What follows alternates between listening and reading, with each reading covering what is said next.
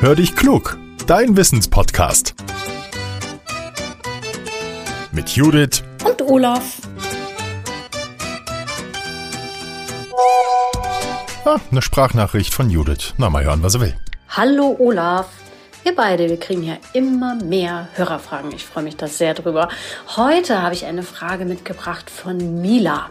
Komm, wir hören mal rein. Hallo, ich bin Mila. Ich bin acht Jahre alt. Meine Frage ist, Warum schwimmt Eis auf Wasser? Hallo Judith und ein ganz besonders herzliches Hallo liebe Mila. Mila, vielen, vielen Dank für deine tolle Frage. Ich habe ganz spontan an Eiswürfel gedacht, die ich ins Glas gebe, wenn es im Sommer so richtig heiß ist. Die schwimmen ja auch immer oben, ne? Und Eis auf dem See macht das auch. Jetzt lass uns mal schauen, warum.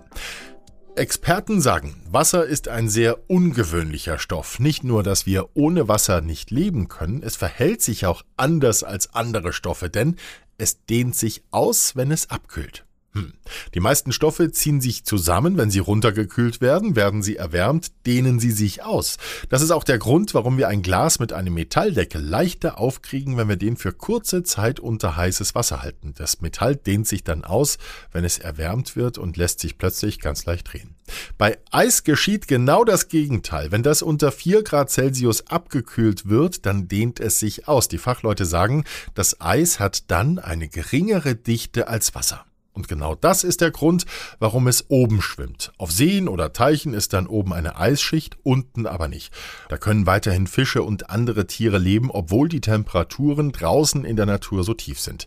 Das Wasser unter dem Eis ist also noch nicht so kalt, dass es gefriert. Und die Eisschicht, die sorgt auch dafür, dass es nicht so sehr abkühlt.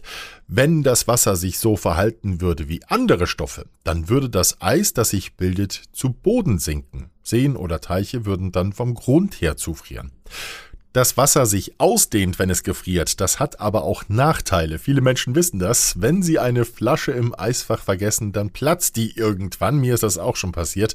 Und dasselbe kann auch mit Rohrleitungen passieren. Wenn die Menschen im Winter nicht aufpassen, kann es passieren, dass die Rohrleitungen bersten. Viele Gartenbesitzer drehen deshalb vor dem Winter an der Außenleitung das Wasser ab. Es steht dann nicht mehr im Rohr, sodass kein Schaden entstehen kann. Gut, wenn man dran denkt.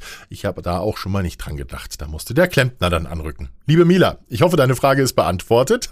Und jetzt brauchen wir neue Fragen. Immer her damit, liebe Hörerinnen und Hörer. Wenn ihr eine spannende Frage habt, dann nehmt sie mit eurem Smartphone auf und schickt uns die Aufnahme an hallo at podcast-factory.de. Wir freuen uns auf eure Post. Und jetzt noch eine Bitte. Teilt unseren Podcast, wenn er euch gefällt, dann helft ihr uns, noch ein bisschen bekannter zu werden. Abonniert uns auch, dann bekommt ihr eine Nachricht, wenn eine neue Folge da ist. Jetzt sage ich Tschüss und bis zum nächsten Mal, euer Olaf.